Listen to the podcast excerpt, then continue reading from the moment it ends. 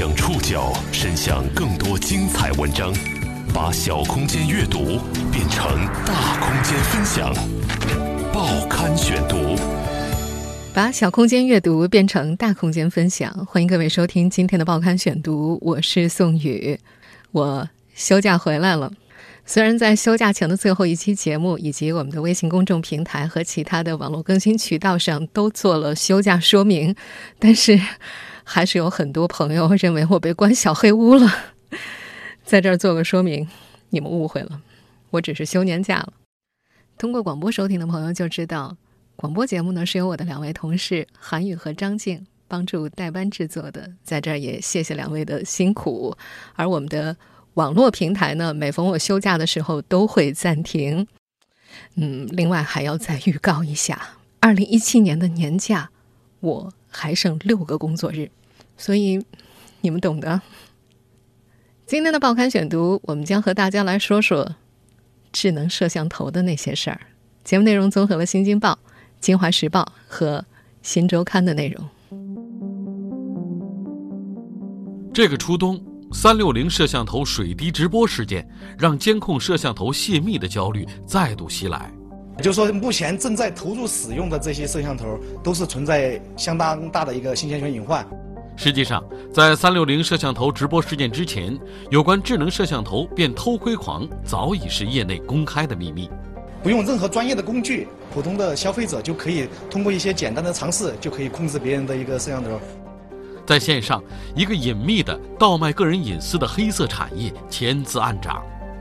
他们售卖的内容包括摄像头破解软件、摄像头 IP 地址以及家庭卧室或卫生间的私密录像。报刊选读今天为您讲述风波中的智能摄像头。刚刚过去的一周，你一定关注到了连续刷屏多日的三六零智能摄像头直播事件。那是十二月十一号，一家自媒体账号发布了一篇名为《一位九二年的女生致周鸿祎，别再盯着我们看了》的文章。文章当中呢，九零后女生陈菲菲自称曾经访问多个店家，包括素食店、餐厅、小吃店、网吧等等。这些店家呢，都安装了三六零摄像头，并且在水滴直播软件观看直播。最重要的是，不少职员和客人对直播毫不知情，而且商家。极少张贴直播公告，水滴直播它并不是一个独立的平台，只有购买了一款名为“小水滴”的三六零智能摄像头的人才可以在上面做直播。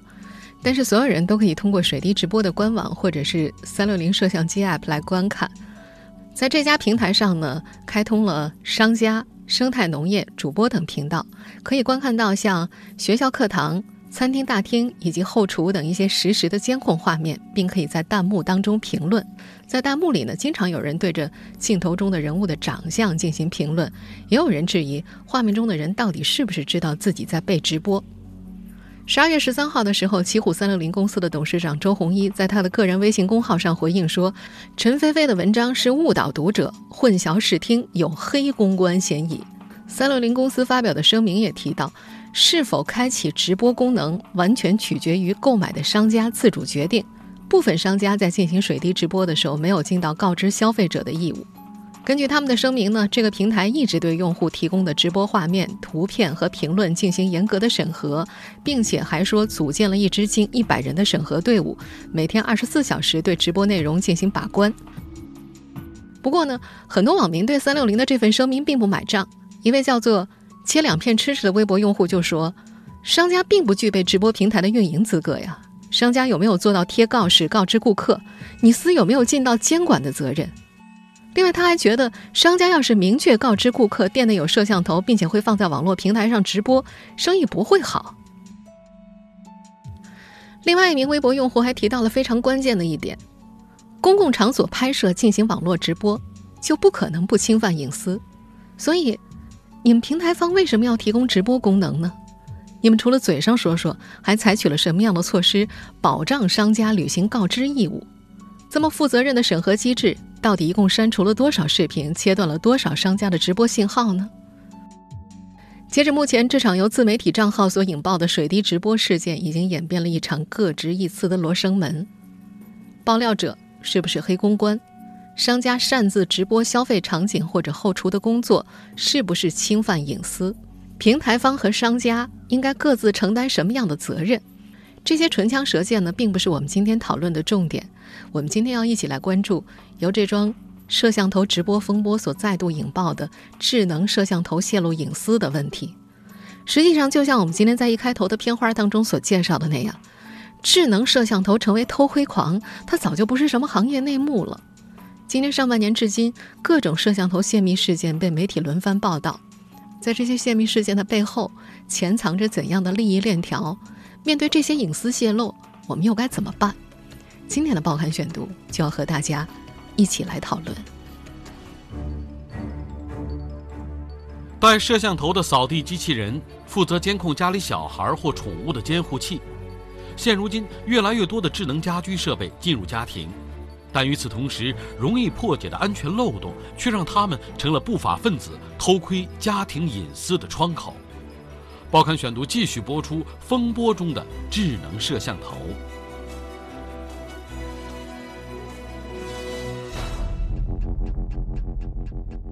我们这会儿听到的这个片段，出自英剧《黑镜》的第三季，这集叫做《闭嘴跳舞》。讲的是小男孩 Kenny 的电脑摄像头被黑客入侵，他的一举一动都被记录了下来。黑客以曝光他的隐私为要挟，使 Kenny 成为被肆意操纵的傀儡。这样出现在影视作品里的场景，并非遥不可及。越来越多曝光的信息在提醒着我们：智能摄像头被入侵，其实就在我们的身边。在某知名品牌网络摄像头的论坛上，有多位用户发出了这样的疑问：“谁动了我的监控啊？”他们都发现，安装在家中的网络摄像头未经操作自行旋转移动视角。有名网友发出求助帖说：“开启看家模式之后，明明家里没人啊，打开一看，摄像头居然自动转向了，本来对着大门口，结果对着厨房去了。”另一名网友则怀疑摄像头被人入侵远程操作过，他写道：“我位置调的好好的，不知道怎么就自己动了，这还让人怎么放心呢？这监控秒变直播吗？”家住在北京海淀区的张女士也遇到了类似的疑惑。去年三月份，她网购了一组某知名品牌的监控摄像头，安装在客厅、卧室、厨房等多个位置，以实时掌握两岁半的儿子在家里的信息。不过，去年四月中旬，他在浏览一个家居网站的时候，无意间发现自家客厅的截图被挂在了网页上。照片的角度是从客厅摄像头的位置拍摄的，画质、颜色都和手机 App 上的实时画面是一样的。张女士在联系这家网站之后得知，这图片是从其他网站上下载得来的。尽管那家家居网站很快把照片删除了，但是张女士仍然感到后怕。她很担心图片外泄和家里装的摄像头有关，因此她把家里所有的摄像头都拆掉弃用了。像张女士等网友的担心并不是多疑。根据媒体的报道，今年六月份，杭州的胡女士发现她家的摄像头未经操作自己在动。他登录手机客户端，发现只绑定了他一个用户的摄像头，竟然有两个用户同时在线观看。今年八月初。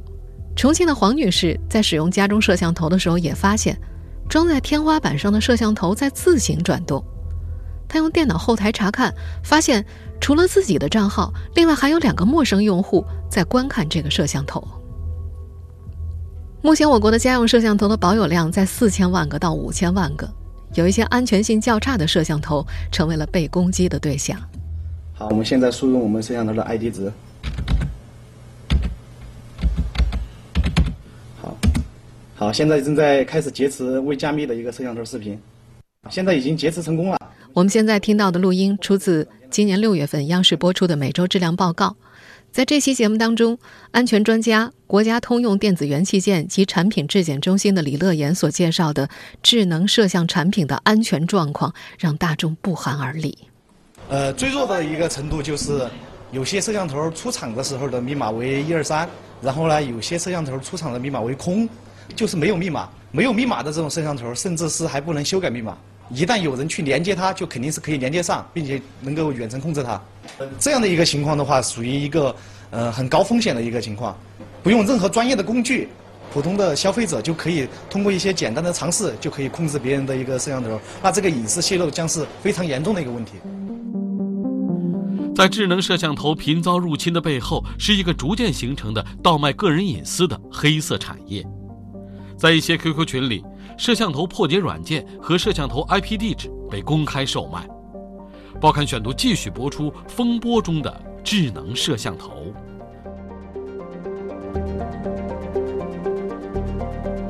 虽然从今年初开始，各家媒体就在轮番关注智能摄像头的安全问题，但在 QQ 上用关键词搜索，还是能够发现多个破解摄像头的 QQ 群。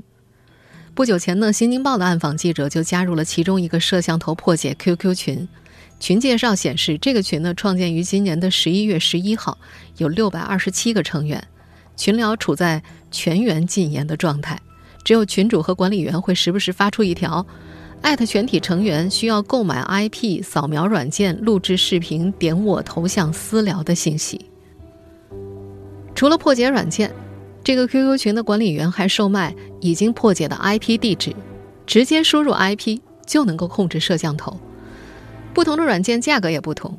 管理员张云发来的价目表显示，精品 IP 六十八块钱一个，对床的 UID 三十块钱一个，天眼扫描手机版一百块。电脑版一百五十块，其中提到的 UID 就是用户身份证明的意思。在和记者的私聊当中呢，这位管理员发了一幅正对着酒店的粉红色双人床的摄像机画面，解释：精品 IP 就是酒店对床的摄像头，他那儿一共有十二个，都是偷装在位置隐蔽的地方。至于酒店名称、怎么安装的、安装了多长时间等问题，他都一概不回答。对床 UID 则是通过破解他人家庭的智能家电摄像头获得的。根据张云声称，他手上的都是对床的，还有一个国外女生宿舍的。在他发给记者的截图里，在摄像头的俯拍之下，整个卧室一览无余，其中部分截图里还有人正躺在床上睡觉。他描述这些 UID 都是通过天眼软件扫描破解的。他自称在扫描破解了成百上千个摄像头之后，从中挑选出了三十个对准卧室或床的所谓精品 UID 来出售。面对购买者，他直言不讳：“如果你想直接看啊，就买 IP 地址或者 UID；自己玩呢，就买扫描破解软件。”在这条隐秘的产业链上，更多的卖家把精品 IP 作为牟利工具。王芳就是一个精品批发群的群主。这个群里有三百二十四名成员，创建于今年的十月十四号。他声称自己手上的精品 IP 数量有很多，在 Q 群之内，他会用 QQ 自带的闪照功能发一些隐私画面吸引卖家。闪照只能够观看五秒，结束便自动销毁。他说这样做一方面是怕同行盗图，另一方面也是怕被查到担责任。在这个群里，被破解的摄像头 IP 单个售价是二十块，批发半价。但需要二十个起步。根据他描述，这些被破解的 IP 地址，一部分是他用扫描软件破解的，还有一部分是他向别人收购的。一个所谓的精品 IP，以六十块的价格收购，再转手以十到二十块一个的价格反复卖给更多的人。这些 IP 密码被修改成统一的密码，方便登录。记者登录了王芳提供的一个账号之后，注意到这个摄像头最多的时候有七个人同时在线观看。面对这个卖 IP 的生意，这位所谓的精品批发群群主已经驾轻就熟了。他说呀，先弄几十个精品号，然后养一个 QQ 小号，建群打广告就行。他说运气好的时候一天能卖上千块呢。有一次，一名顾客一次性支付了五百，打包买走了五十多个 IP 号。早在今年六月份，国家质检总局就曾经发布风险警示。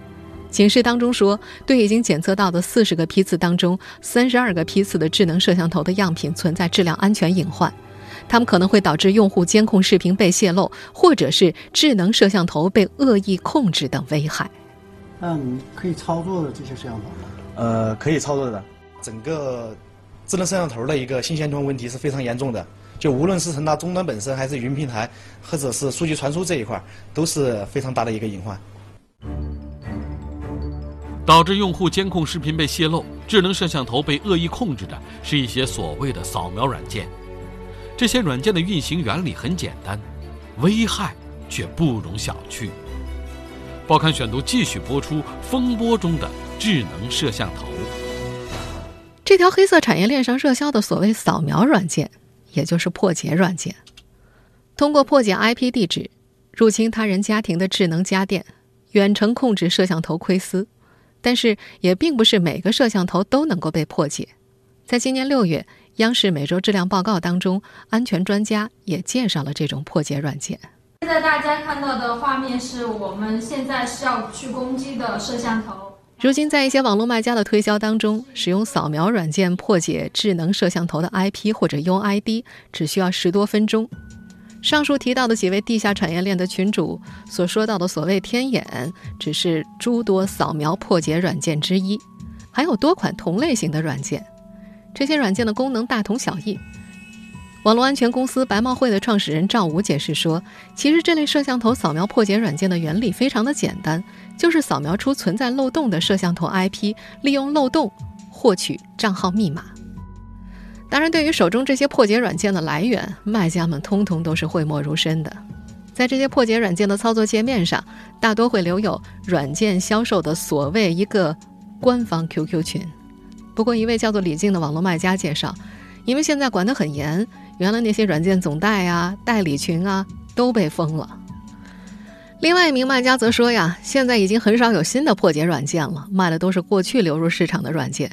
他曾经认识的一个制作破解软件的工作室，现在已经解散了。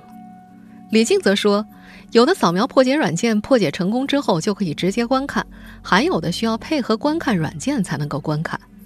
他竭力推荐记者购买观看软件。他说：“用观看软件是更清晰，还可以录像呢。”他就是把一款扫描破解软件和一款观看软件打包出售的，售价八十块钱。李静说：“他们大量扫描破解的目的，就是为了找到卖家口中所谓的精品 IP，也就是对着床、对着卧室，甚至对着厕所、浴室的摄像头。得到这些所谓的精品 IP 之后，就可以出售了，也可以只供自己窥私。”被破解过的摄像头，即便修改密码，破解软件还可能再次破解。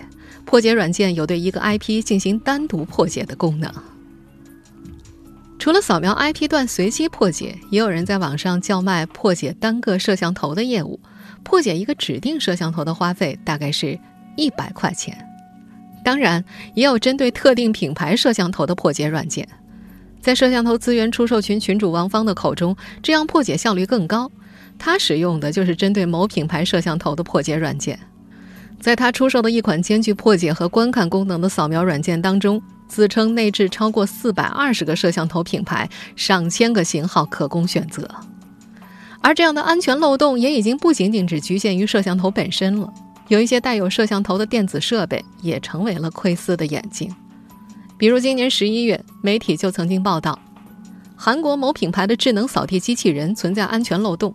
黑客可以远程操控其在用户家中自由行动，窥探个人隐私。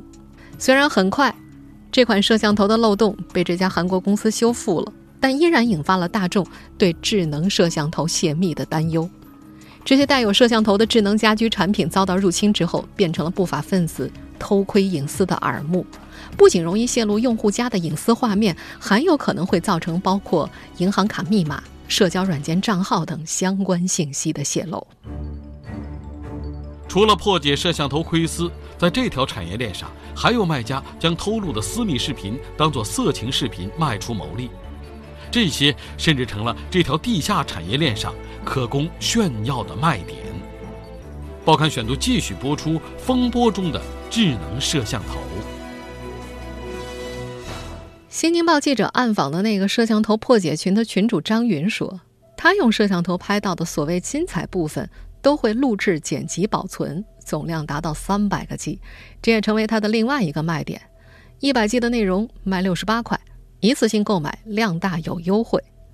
他发给暗访记者的截图显示，这些视频按月份存在数十个文件夹里，最早的视频是二零一六年三月份。”而暗访记者所调查的二十多个摄像头破解黑产卖家当中，几乎所有人手中都有大量通过入侵摄像头所录制的私密视频出售。最多的一名卖家声称，手中有三十个 T 经过剪辑的视频，都存放在网盘里。各个卖家出售私密视频的定价不一，一百个 G 的视频的价格大多是五十块到一百块不等。无一例外，这些地下产业链的从业者都是为了钱。网络卖家李静有一份和编程相关的正式工作，在业余时间倒卖各种互联网黑灰产，QQ 号了、色情直播软件了，他都卖过，一个月能赚个几千块。在他的描述当中，半年前卖摄像头破解软件是很好赚钱的，现在卖八十块一套的软件，当时卖一百八十八不讲价，那时候卖的人少，买的人多。他还说，以前都叫摄像头破解。但后来呀，QQ 把这个关键词屏蔽了，也封了很多群。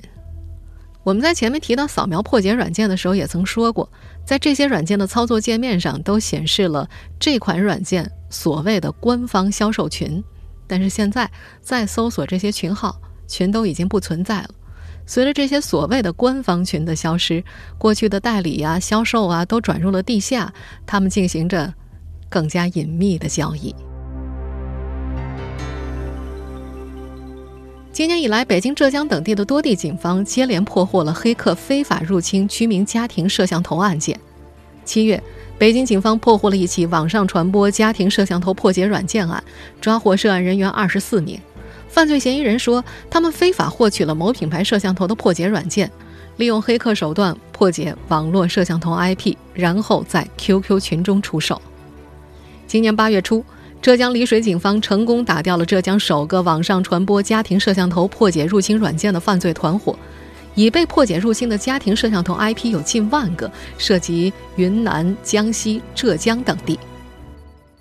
根据《治安管理处罚法》，偷窥、偷拍、窃听、散布他人隐私的，处以五日以下拘留或者五百元以下罚款；情节较重的，处以五日以上十日以下拘留，并可处以五百元以下罚款。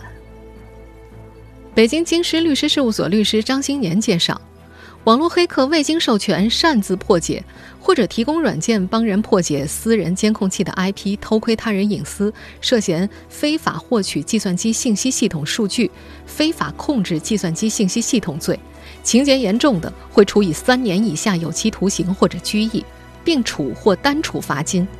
此外，将涉嫌色情的视频信息在网上公开售卖，也涉嫌制作、复制、出版、售卖、传播淫秽物品牟利罪。您正在收听的是《报刊选读》，风波中的智能摄像头。在我们生活的这个现代社会，大众对隐私的重视程度，有时候到了吹毛求疵的地步。很多人在家中安装监控摄像头的本意，是为了安全。但是科技是一把双刃剑，当科技发展趋于稳定和安全，反而会更可能接近脆弱和危险。网络安全公司白帽会的创始人赵武长期关注摄像头黑产，他说，破解个人摄像头以窥私并且出售私密视频牟利的情况是近三年才出现的，这和个人摄像头的普及有关联。应该是最近三年时间呢，突然一下，摄像头关于个人隐私的突然爆发了，而且是现象是非常非常夸张的。现在很多人安装网络摄像头监护家中的小孩、老人或者宠物，或者当成家中安防的工具。但是，这些大量存在的摄像头呢，容易被黑客入侵，因为它们存在着安全漏洞。在今年上半年的时候，赵武的团队曾经向监管部门上传过一份报告，指出多款摄像头存在容易被攻击的安全漏洞，甚至有些厂家在生产摄像头的过程当中就已经预留了可以远程操控的后门。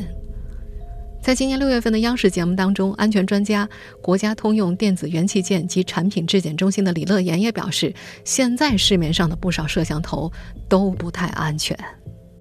就是说，目前正在投入使用的这些摄像头，都是存在相当大的一个信息安全隐患，还有未来生产的一些摄像头还没办法进行一个监管，这样的一个风险是长期存在的。在那期节目当中，互联网高级工程师卢佐华表示：“啊，就像我们每一个人的家，我们都不希望陌生人能随便进入，我们也不希望呃别人能通过智能摄像头看到我们家里的情况。